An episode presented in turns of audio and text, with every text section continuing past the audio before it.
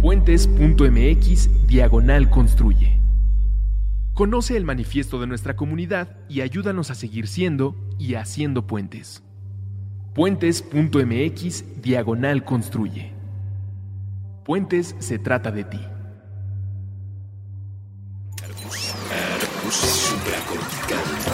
Aquí todos estamos locos. Con Rafael López.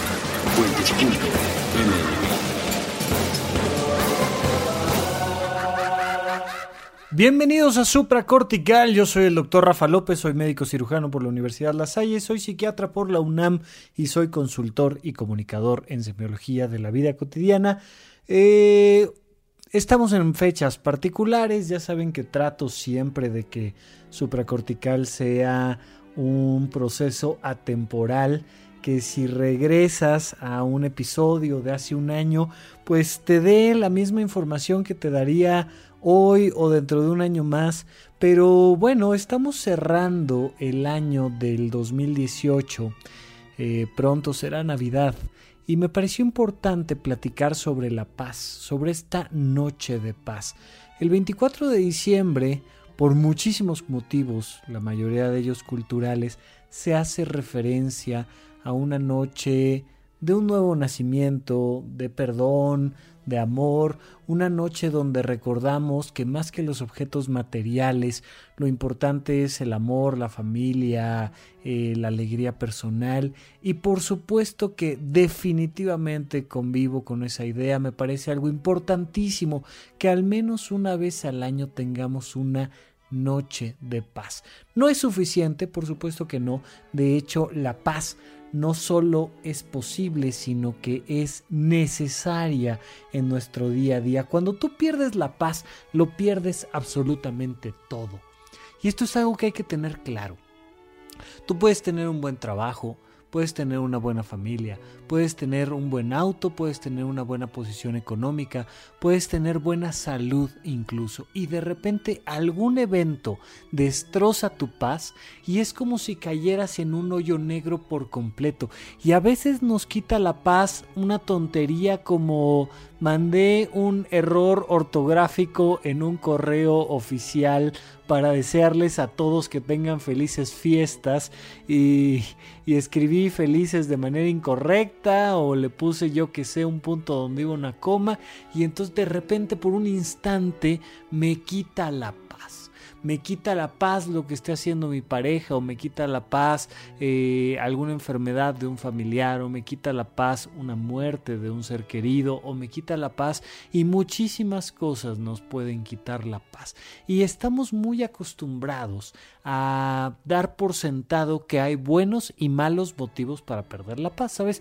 Como que hay cosas que pues, es normal que nos quiten la paz y hay cosas que no, hombre, eso no tendría por qué quitarte la paz. ¿Qué es la paz? ¿De qué está hecha? ¿Cómo se construye? De eso vamos a platicar el día de hoy, pero lo primero que quiero que sepan es que la paz tiene que ser independiente a las circunstancias.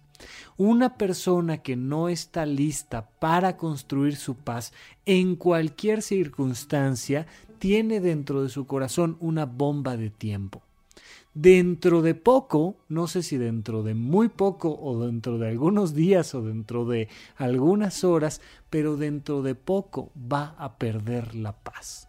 Si tú no asumes desde un principio que puedes vivir en paz en cualquier circunstancia, no que sea fácil, no que lograr ese ideal no sea lo más complicado a lo que se dedican los budistas y, los hombres de, mucha fe. Claro que todos estamos en el entendido de que es muy complicado vivir todo el tiempo en paz, pero tiene que ser la meta. Y para que podamos tener esa meta como algo real, necesitamos asumir de principio que podemos vivir en paz ante absolutamente cualquier situación. Cualquiera. Porque aquel que no está preparado para todo, no está preparado para nada. Si no partimos de esa premisa, ya no podemos hacer más. Miren, les cuento un poquito. Ah, hace ya algún tiempo, es un, un, caso que más o menos es recurrente, pero este fue muy claro. Llegó una mujer de más de 60 años, yo estaba en el Instituto Nacional de Psiquiatría haciendo mi rotación en psicogeriatría, es decir, me tocaba atender a personas que por alguna circunstancia tenían un problema de salud mental y que además se relacionaba con su edad y tenían más de 60 años de edad y por tanto los estábamos atendiendo en el área de psicogeriatría del Nacional de Psiquiatría. Y entonces ahí pues como en todo lo demás, lo que más atendíamos eran cuadros depresivos. Llegó una mujer de más de 60 años, triste, muy deprimida, que me decía, pues es que yo tengo muy claro por qué estoy deprimida. Oiga, ¿y por qué está deprimida? Pues estoy deprimida porque mi hija no tiene trabajo. Ah, ok. Lo primero que le pregunté fue, ¿habrá manera de que usted pueda estar feliz, estar en paz, aunque su hija no tenga trabajo? Y la respuesta de la mujer fue muy clara. Doctor, eso es imposible. Una buena madre no puede estar feliz a menos que su hija tenga todo lo necesario. Ah, o sea, puede ser que tenga trabajo, pero si no tiene pareja, usted no va a ser feliz. Pues no. Puede ser que tenga trabajo y tenga pareja, pero si le da gripa, pues no va a ser feliz. Pues no. Puede ser que... Y ahí me seguí y le dije, mire, yo le puedo ayudar. Le puedo ayudar a enseñarle cómo. A enseñarle cómo, a pesar de que su hija esté enferma, o a pesar de que su hija no tenga pareja, o a pesar de que su hija no tenga trabajo, usted puede estar feliz. Porque la única manera en la que le sirve de algo a su hija es estando usted feliz. Hoy está aquí con el psiquiatra tomando medicamentos porque todavía no ha logrado ser feliz independientemente de su hija. Entonces le quiero ayudar. ¿Cómo ve? Doctor, le dije desde el principio muy claramente que no hay manera de que yo sea feliz. A veces nos arraigamos en estos sentidos de los condicionamientos tan profundamente que nos bloqueamos nosotros mismos la salida. Y cuando nos damos la oportunidad de justificar que una buena madre mexicana no puede ser feliz y sus hijos no son felices o no están perfectamente bien sanos y en paz, pues entonces también nos justificamos que no podemos ser felices si el dólar no está en 15 pesos o nos justificamos que no podemos ser felices porque hay contaminación en el ambiente o nos, nos justificamos de que no podemos ser felices porque no encontramos el regalo correcto para alguien o porque terminamos una relación de pareja antes de Navidad o porque no conseguimos la beca para yo qué sé y nos metemos en esta idea de la imposibilidad. No es fácil vivir en paz. Verdaderamente es algo que te va a reclamar toda tu existencia. Si tienes 20 años y te faltan otros 70 por vivir, te vas a tener que chutar 70 años aprendiendo a estar en paz independientemente de las circunstancias. No hay ser humano, nadie, yo, tú, nadie que viva 100% en paz y 100% feliz toda la vida, pero tiene que ser la meta y para poder ser la meta tienes que verlo como una meta alcanzable donde todos los días vamos hacia allá, donde todos los días nos dirigimos hacia dar lo mejor de nosotros independientemente de las circunstancias, con una sonrisa, con un gesto amoroso, aportando a todos por igual. Pero primero hay que creer que la paz es posible. Yo recuerdo otra pequeña anécdota, hace mucho que no les contaba cosas tan tan tan personales, ¿no? Pero recuerdo en otra ocasión que me estaban vendiendo un reloj con un extensible eh, de caucho blanco, un reloj muy bonito, que me decían que era un reloj a favor de la paz que un porcentaje de lo que yo pagara por ese reloj se iba a aportar a fundaciones mundiales dedicadas a promover la paz en el mundo. Evidentemente hice dos, tres preguntas, ahora sí que nomás por joder, ya saben, o sea, a veces cuando uno tiene que platicar de la paz, uno le, surge esta, esta malicia de, oye, ¿y ¿Cómo le hacen estas fundaciones para promover la paz? Porque hemos entendido la paz como la ausencia de la guerra y no hay nada más opuesto a ello. O sea, no tiene nada que ver una cosa con la otra. Por supuesto que tiene que ver, pero, pero, pero hay que hacer un camino muy largo para, para llegar a eso. La paz no es la ausencia de la guerra. Incluso los que sean católicos y hayan vivido esta experiencia de ir a misa y dar el saludo de paz, eh, sé que me entenderán bastante bien. Es como y que la paz del Señor esté con ustedes y démonos fraternalmente el saludo de paz. Entonces te volteas con el de al lado, con el de enfrente, con el de atrás y le das la mano en señal de paz, pero en realidad le estás dando la mano en señal de ausencia de guerra. Es la tradición cultural. Le dices, hombre, entre tú y yo no hay problema. ¿Y cómo le haces? Pues le das la mano y ya. Y así nos damos fraternalmente el saludo de la paz. Mientras que las escrituras en la religión católica, que fue finalmente la religión en la que yo crecí, dicen muy claramente cómo Cristo decía, mi paz os doy, mi paz os dejo. Imagínate tú a un hombre en paz, independientemente de que sea Cristo, no es un tema religioso, espiritual, pero pues si estamos hablando de Navidad, creo que viene al caso hablar de Cristo, eh, porque finalmente pues fue su nacimiento el que, el que da pie a, estas celebraciones del 24 de diciembre de cada año. Pero imagínate un hombre en paz, independientemente del hombre que sea. Y un hombre en paz que te desea que sea lo que sea que vivas, lo vivas en paz. Te deseo la paz. Que la paz del Señor esté contigo. La paz del Espíritu es la que te estoy compartiendo. ¿Y sabes qué te voy a dar? Yo de mí hacia ti te voy a dar mi paz. Hoy vamos a platicar de qué es esa paz, de qué es la paz del Señor, de cómo compartir la paz del Señor, de cómo generar la paz del Señor. Por supuesto que estoy haciendo una referencia a la religión católica, pero es igual si eres judío o musulmán, es igual si eh, como yo decidiste no confirmarte y más bien explorar todas las religiones por igual y no quedarte solo con una, es exactamente igual. La paz es una necesidad del espíritu humano. La paz es una actitud del espíritu humano. Y solo cuando conquistemos la paz como individuos vamos a poder conquistar la paz como humanidad. Vamos a un pequeño corte y regresamos aquí a supracortical. Puentes.mx diagonal construye. Conoce el manifiesto de nuestra comunidad y ayúdanos a seguir siendo y haciendo puentes.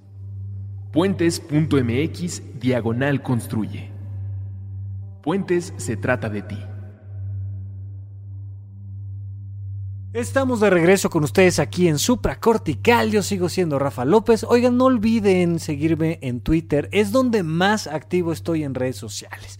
Si me quieren buscar en redes sociales, búsquenme en Twitter en arroba rafarufus con doble R en medio. Por ahí está el Instagram, por ahí está el Facebook, pero pero si realmente quieren platicar conmigo y, que tengamos un poquito de comunicación directa a través de redes sociales, háganlo en Twitter. Hay algunas personas que han incluso abierto su perfil, que, que por supuesto cuando llegas a Twitter como que no le entiendes muy bien cómo funciona, Tú solo métete, sígueme y sigue a un montón de gente que te parezca interesante y ya luego le vas agarrando el ritmo en arroba rafarufus. Pero en rafalopez.net vamos a poner pronto información sobre los cursos del conocimiento de uno mismo que vamos a dar ahora en febrero. Viene un curso básico del conocimiento de uno mismo. Si te ha gustado el contenido de supracortical, te quiero decir que es meramente una microembarra radita del conocimiento de uno mismo.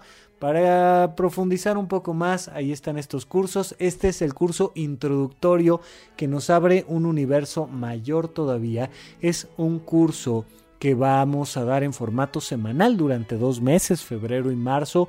Los martes en la noche, eh, los cuales puedes tomar de manera presencial o virtual. Por lo pronto nada más suscríbete al newsletter ahí hasta abajo en la página de rafalopez.net hay un botón de suscripción y cualquier pregunta no olvides mandarme un correo a contacto arroba rafalopez.net. Oigan, vienen cambios importantes en Puentes, estén atentos de la información que puentes.mx donde vive supracortical tiene para ustedes. Vamos a a vernos en la necesidad de cambiar algunos formatos de convivencia con ustedes que creo que pueden ser algo bastante positivo. Por lo pronto, lo que les quiero decir es que seguimos adelante con el proyecto de supracortical y más bien estamos tratando en cada ocasión de darles más y mejor contenido. Ya veremos cómo viene el próximo 2019, pero por lo pronto cerremos en paz este año y para ello seguimos platicando de este temita de la paz. La paz no solo es posible, la paz es necesaria, pero ¿qué demonios es la paz? La paz es un estado de calma. Dice el Dalai Lama que meditar no es otra cosa sino habitar en paz. Cuando él dice habitar, se refiere sobre todo a habitar dentro de ti. ¿Qué es dentro de mí? Lo hemos platicado infinidad de veces en supracortical. Tú eres lo que piensas, tú eres lo que sientes, tú eres lo que haces. Lo único que puedes controlar en la vida es lo que tú eres. Lo único que eres es lo que piensas, lo que sientes y lo que haces. Y cuando habitas en paz, es porque alineas estos tres procesos. Verdaderamente lo he comentado hasta el cansancio en supracortical, pero vamos más allá. Eso es la paz. O sea, la paz no es otra cosa que meditar. Meditar no es otra cosa que habitar en calma.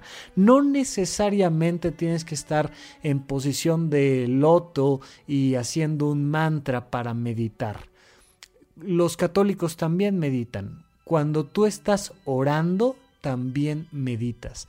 Cuando tú estás rezando, de alguna manera también meditas. Me gusta más la palabrita orar porque le da un toquecito como más fino a la experiencia, porque cuando la gente reza, y la mayoría aquí en México, por un tema cultural, somos católicos, o al menos de formación católica, por un tema familiar, pues los que rezan tienen dos maneras de rezar. La más cotidiana, curiosamente, es la menos pacífica, es la más angustiosa. Es cuando le pides a Dios que con su infinito poder intervenga en algo que a Dios la verdad es que no le importa.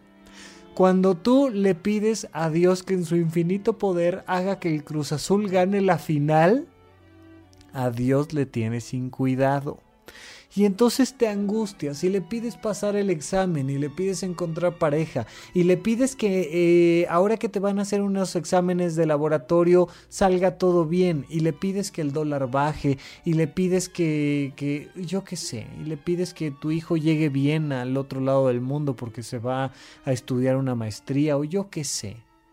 Y esa manera tan nuestra que tenemos de rezar no genera paz, genera angustia. La paz es una oración, es una meditación que viene de otro lado. Después lo voy a sacar de este rubro religioso y lo voy a llevar a temas un poquito más eh, agnósticos.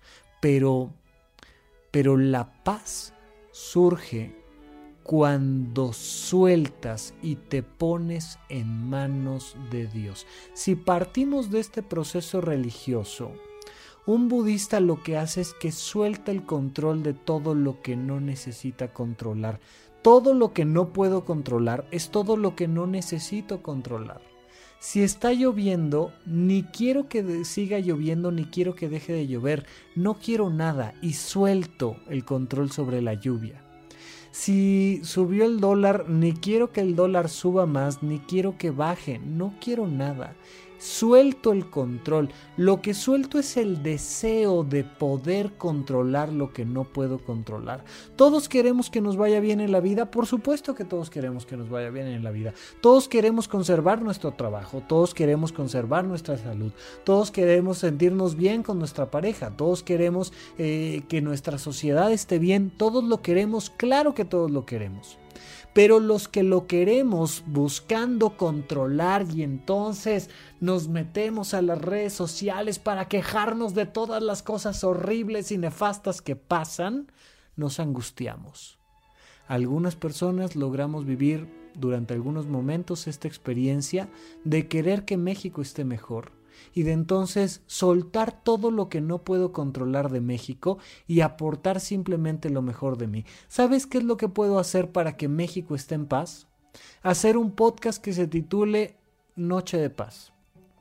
Oye, pero para eso, para que México esté en paz, tenemos que detener todos los feminicidios y tenemos que darle presupuesto a la cultura, pero tenemos que hacer que el próximo presidente, pero tenemos que... Sí, es verdad. Pero lo único que ahorita está en mis manos es dar lo mejor de mí. Y lo único que puedo hacer es este podcast. Entonces, ¿sabes qué? Voy a soltar todo lo que no puedo controlar. Y voy a aportar lo que sí puedo controlar. Cuando termine el podcast, algo más podré hacer. Y algo podré hacer a favor de, disminuir eh, la agresión hacia las mujeres y la homofobia. Y algo podré hacer a favor de la economía. Y algo podré hacer, ah, quizá me lo preguntaré y simplemente lo aportaré, pero no voy a generar esta angustia y este terror y esta sensación desagradable dentro de mí de todo lo que no puedo controlar. A veces lo que quiero controlar es que alguien se dé cuenta de que mi proyecto vale mucho la pena y quiero que aporten en mi proyecto y me angustia que la gente no se dé cuenta de lo valioso que soy o de lo valioso que es el proyecto o de cómo esto podría ayudar a cambiar. Mira, Tú simplemente cree en Él, aporta y suelta.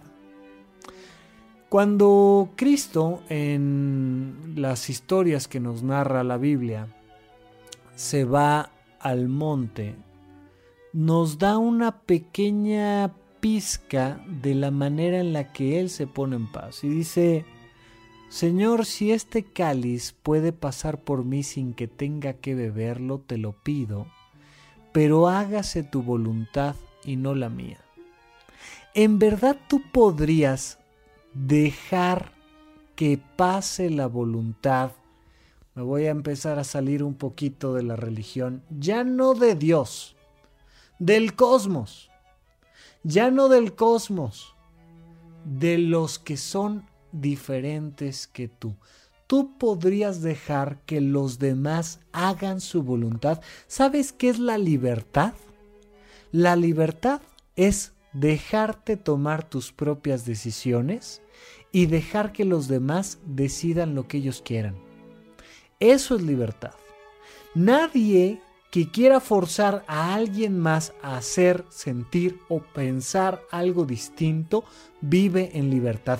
Absolutamente nadie. En el momento en el que tú quedas sometido en tus emociones ante las decisiones, acciones de alguien más, en ese momento eres su esclavo. Si tú odias a alguien, eres su esclavo. ¿Sabes por qué odias a alguien? ¿Sabes por qué alguien te enoja? O te entristece porque ese alguien no está llevando la vida que tú quieres que lleve. Vuelvo al ejemplo de esta mujer que llegó conmigo con una depresión que me decía, doctor, no hay manera de que yo sea feliz si mi hija no tiene trabajo. Si ella no tiene trabajo, yo no puedo ser feliz y entonces quedo sometido. Mi paz queda sometida a las experiencias que la otra persona viva y entonces vivo encarcelado, entonces vivo enjaulado al otro. Yo quisiera que te dieras cuenta, es que con tantito que cambiaras tu forma de pensar, es que si tan solo fueras un poquito diferente, es que si tan solo comprendieras, no es posible. Por mucho bien que le hagan, por mucho lo que me digas, no es posible. Muchísimas, muchísimas ocasiones las personas llegan conmigo a consulta pidiéndome que yo cambie la manera de pensar de su marido, de su padre, de su hijo, que pidiéndome que yo cambie la forma de pensar, ya no me digas tú, de sus jefes en el trabajo. Bueno, y la respuesta siempre es no puedo. Yo no puedo cambiar más que mi manera de pensar. Y si tú quieres cambiar tu manera de pensar, te puedo ayudar a hacerlo. Pero en verdad soy incapaz. ¿Sabes qué? Soy completamente incapaz de hacer que alguien piensa, piense, sienta o haga lo que yo quiera. Pero eso, eso me da libertad. Cuando yo lo asumo, soy libre. Porque una vez que te suelto a ti para que hagas lo que quieras, para que consigas o no trabajo, para que tú tengas o no pareja, para que sanes o te enfermes más, haz lo que a ti te corresponda. Entonces gano mi libertad. Incluso le tengo que dar permiso a mi cuerpo de enfermarse. Yo me debo de dar permiso a mí de cuidar mi cuerpo, de curar mi cuerpo, de atenderlo, de protegerlo, pero al final el cuerpo hace lo que quiere. El cuerpo desarrolla cáncer o el cuerpo mete un bicho al sistema y se enferma y al cuerpo le da fiebre y el cuerpo eh, resulta que genera una reacción alérgica un medicamento y no me pide permiso. Y yo me enojo con mi cuerpo porque se enfermó. Muchísimas, muchísimas personas en verdad se enojan con su cuerpo porque su cuerpo está enfermo, porque como es Navidad, pues son alérgicos y son alérgicos a los gatos y les gustan los gatos, hombre, o, o a su pareja le gustan los gatos, o yo qué sé, y entonces me enojo por la alergia, o me enojo por el cáncer, o me enojo por la gripa, o me enojo por la falta de fuerza, o me enojo por el envejecimiento. Hay muchísimas personas que no le dan permiso a su cuerpo de envejecer. Cuida tu cuerpo, ponle crema, eh, límpialo, este, llévalo a hacer ejercicio, aliméntalo adecuadamente. Pero al final el cuerpo va a envejecer. No te va a pedir permiso para que te salgan arrugas. Simple y sencillamente te van a salir arrugas. Entonces, dale permiso. Dale permiso a tu cuerpo de envejecer y enfermarse. Dale permiso a tu hijo de elegir una carrera que no le conviene. Dale permiso a tu hija de elegir una sexualidad que no te parece la mejor. Dale permiso a tu marido de que decida si se queda o se va. Dale permiso al gobierno de que tome sus decisiones porque ya está ahí, porque no te va a pedir por más que creas que te va a preguntar, al final quien va a tomar la decisión lo va a hacer por otros motivos, de otras maneras entonces suelta y aporta lo mejor de ti, así como al gobierno, que al final de cuentas va a tomar sus decisiones, hay que apoyarlo dando lo mejor de nosotros como ciudadanos.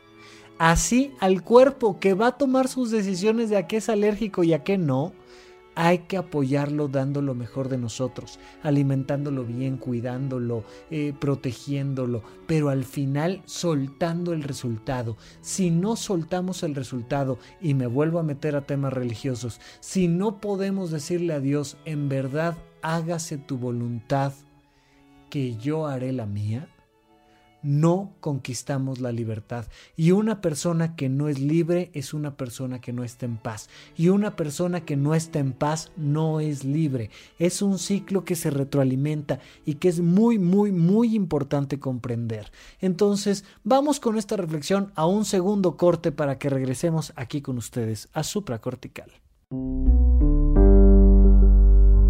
Puentes.mx diagonal construye. Conoce el manifiesto de nuestra comunidad y ayúdanos a seguir siendo y haciendo puentes. Puentes.mx diagonal construye. Puentes se trata de ti. Estamos de regreso con ustedes aquí en Supracortical. Yo sigo siendo Rafa López y estamos platicando de esta experiencia de paz. Trata de hacer este pequeño ejercicio. Trata de encontrar un lugar y un momento correcto para, si eres budista, meditar, si eres católico, orar, si no tienes ninguna filosofía o religión más allá, simple y sencillamente para ponerte en paz. La paz no es una experiencia religiosa, la paz es una experiencia humana es una experiencia, cuando te digo yo del espíritu humano, me refiero a de la energía psicológica dentro de ti. Es una experiencia significativa dentro del ser humano. Encuentra un momento entonces para alinearte con el cosmos y para darle permiso al cosmos de que sea como es. Dale permiso a Dios de que tome las decisiones y dale permiso a cualquier energía universal de que tome las decisiones que tenga que tomar para que entonces tú conquistes tu propia libertad. Pero para ello necesitamos cancelar las expectativas. Quien siembra expectativas cosecha frustraciones. Esta es una frase del doctor Alfonso Ruizotto que es muy, muy clara. Cuando yo te hablo de expectativas, no te hablo de anhelos. Estamos aquí tratando de distinguir un poquito algunos procesos más positivos que otros. Me refiero a la expectativa de que este 24 de diciembre todo salga bien. Mira, simplemente cuando te den un regalo, observa tus expectativas. Eh, tu cuñado te va a dar un regalo y tú dices, híjole, ojalá sea algo que me guste ojalá sea algo que me sirva, ojalá sea algo que, que venga al caso conmigo. Y date cuenta de qué le pasan a tus expectativas cuando abres el regalo. O sea, yo de verdad, yo, yo, Rafa López, no soy mucho de celebrar fiestas familiares y eventos en el calendario. A mí no me gustan ni los cumpleaños ni las navidades. Es decir, no me gustan más allá de lo que me gusta cualquier día común y corriente. Entre otras cosas porque aprendí que van a llegar con 26 regalos y que voy a tirar a la basura como 26 expectativas constantes. Cuando tú quieres que tu boda salga perfecta, estás sembrando expectativas que vas a generar muchas frustraciones. Mira, cuando te estén dando el regalo, Cambia la expectativa. No esperes algo bueno del regalo. No esperes nada del regalo. Trata de leer entre líneas.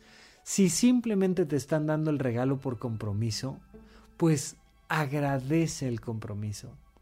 No busques más. En una de esas si te regalan exactamente lo que querías y bueno, felicidades, maravilloso, tu expectativa no se generó una frustración. Maravilloso, qué bueno pero vas a vivir constantemente durante todo el 24 de diciembre muchas expectativas. La expectativa de llegar temprano, la expectativa de ponerte una blusa que resulta que ese día te diste cuenta de que estaba arrugado, de que estaba sucia, la expectativa de que la, la, la cena no te hiciera daño, la expectativa de no emborracharte, la expectativa de no hacer el oso, la expectativa de que no se te tire el vino encima, la expectativa de un montón de expectativas porque creemos que hay una noche mejor que otra, que es mejor que el año sea de cierta manera. ¿Recuerdas cómo cerraste el 2017? ¿Recuerdas qué esperabas para el 2018? Es ahorita y no en otro momento cuando no solo hay que voltear adelante, sino hay que voltear atrás. Todos comenzamos un nuevo año y ya lo platicaremos a lo mejor en el próximo episodio, no sé, pero todos comenzamos un nuevo año con grandes expectativas. Es tan importante poner altos tus anhelos como al mismo tiempo soltar los resultados.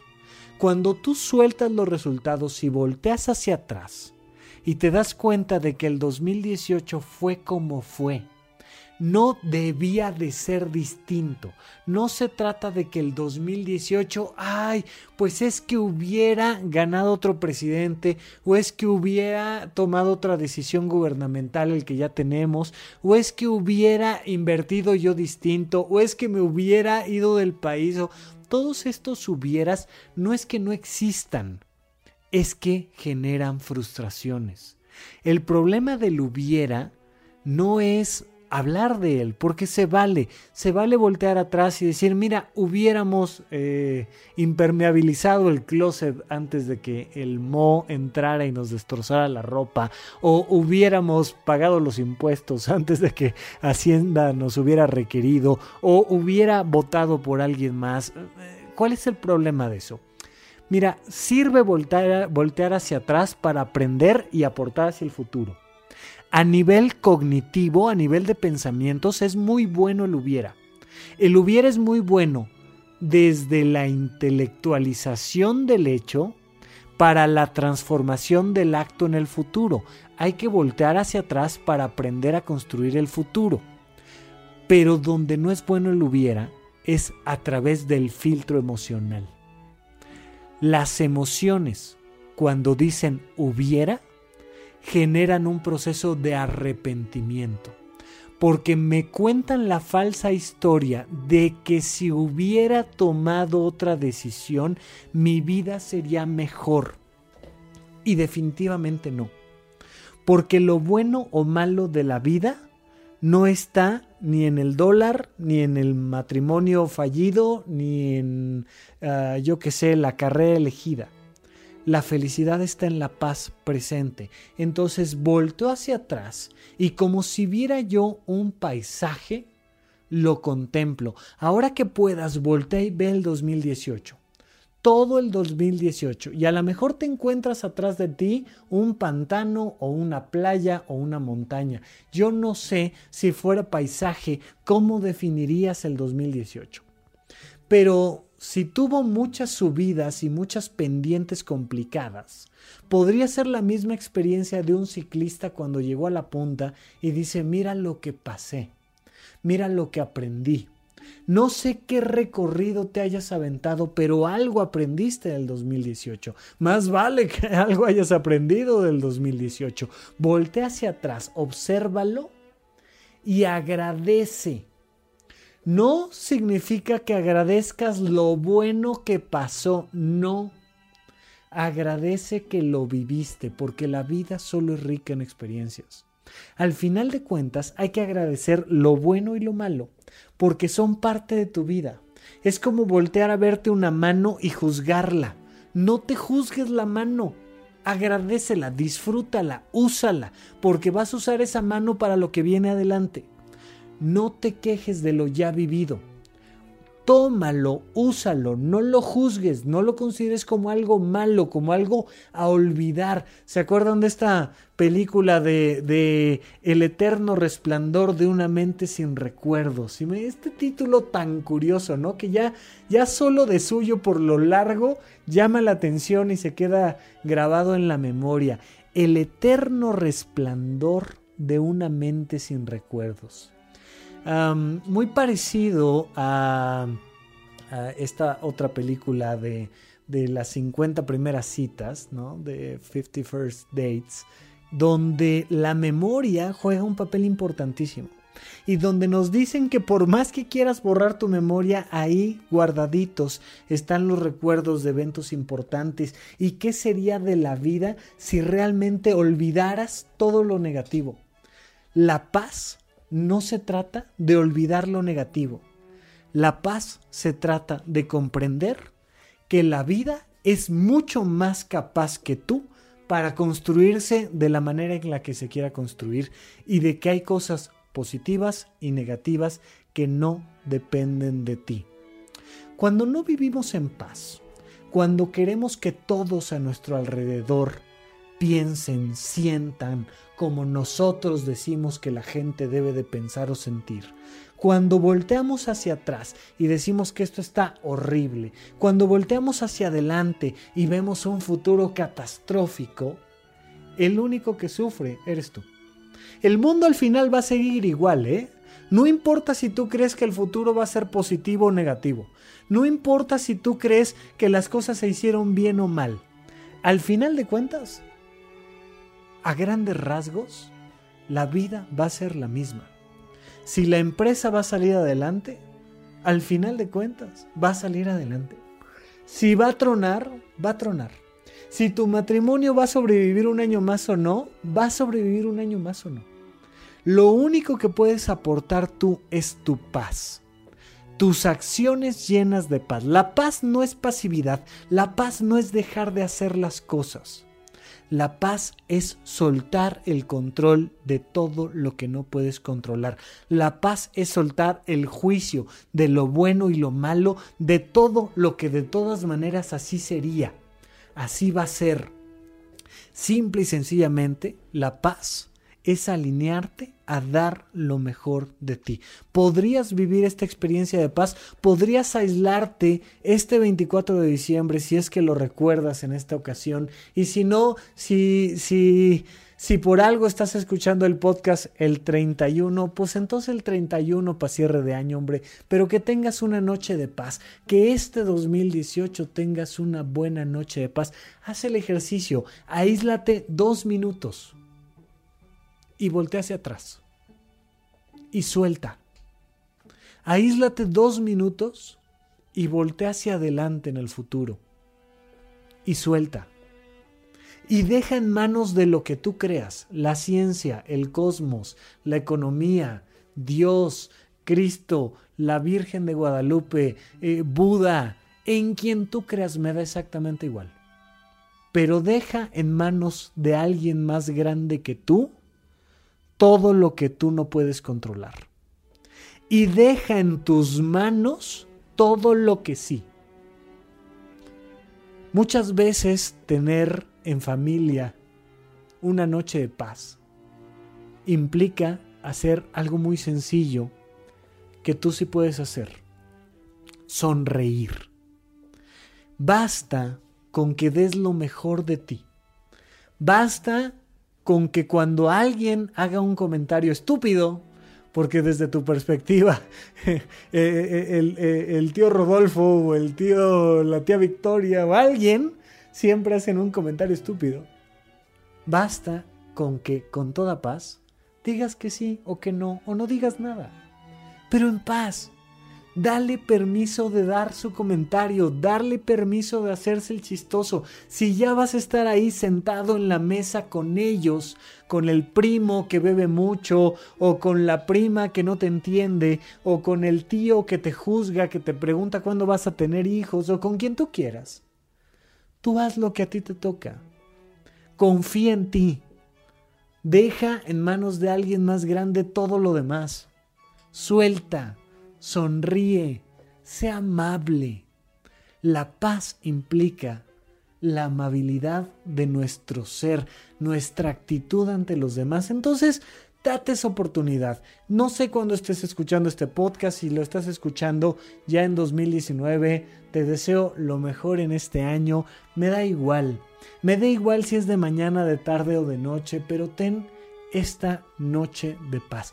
Tena esta experiencia del aislarte e irte a las penumbras de tu propio ser y dejar en manos de alguien más grande lo que no puedes controlar y dar lo mejor de ti. Sonríe, sé amable, sé inteligente, aporta, da servicio, aprende, cuídate, crece, da lo mejor de ti. De todo corazón les deseo una feliz noche de paz. Muchísimas gracias a todos y hasta la próxima. Aquí todos estamos locos. Con Rafael López. Buen